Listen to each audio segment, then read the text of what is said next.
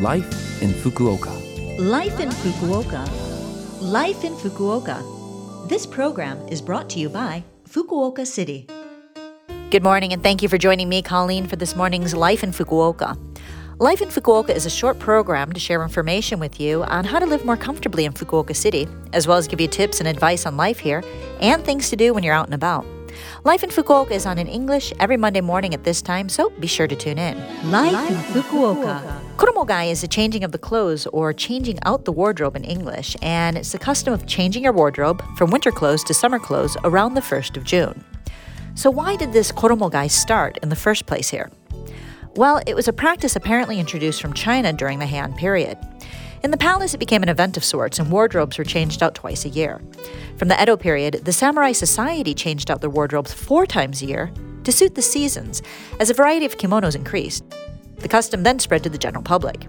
In the Meiji period, Western clothes were becoming the fashion, and since officials and military personnel typically wore uniforms, the change in wardrobe once again happened twice a year once for summer clothes and once for winter clothes. This was also influenced by the change in the use of calendars when Japan adopted the Gregorian calendar in order to adopt Western systems modeled around Western calendar days. The custom became pervasive throughout Japan, and you can see its influence in schools and their uniforms and in regular family homes even today. It's a good custom, I think, as there's usually not enough space in the closet or drawers to keep all of the winter and summer clothes together. Also, at least in my case, if I don't change out my wardrobe, my drawers get kind of messy, and when I'm looking for a t shirt, I pull out a wool turtleneck, which is just somehow a terrible feeling even on the hands on a hot day. I've yet to change things out though, but when I do, I think I'll also do a big clear out of things I haven't worn in a while. Life in Fukuoka. All right, well, now I have some information from Fukuoka City about Easy Japanese Radio. From June, a new program, Yasashii Nihongo Radio Koza, or the Easy Japanese Radio Course, will start airing.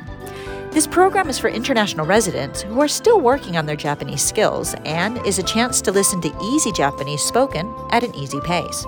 Information international residents will find useful in regards to living in Fukuoka will be shared. The program will be on every Friday from 11:50 a.m. and the first program will be aired on June 3rd. If you can't understand everything or miss what was said, don't worry. You'll also be able to see the script for the program on Love FM's website and also listen to the podcast as many times as you want.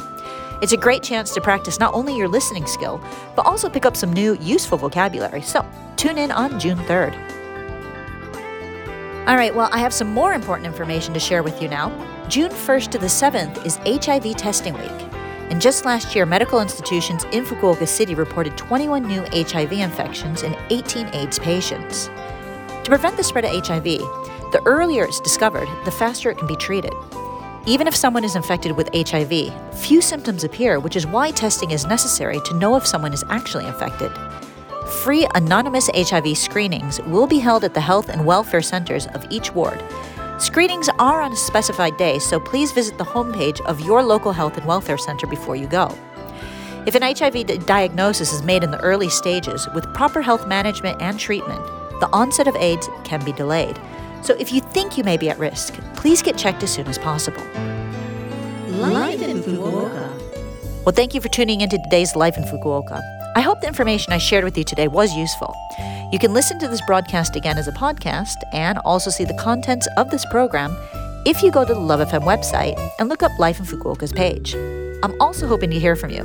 Send an email to 761 at lovefm.co.jp.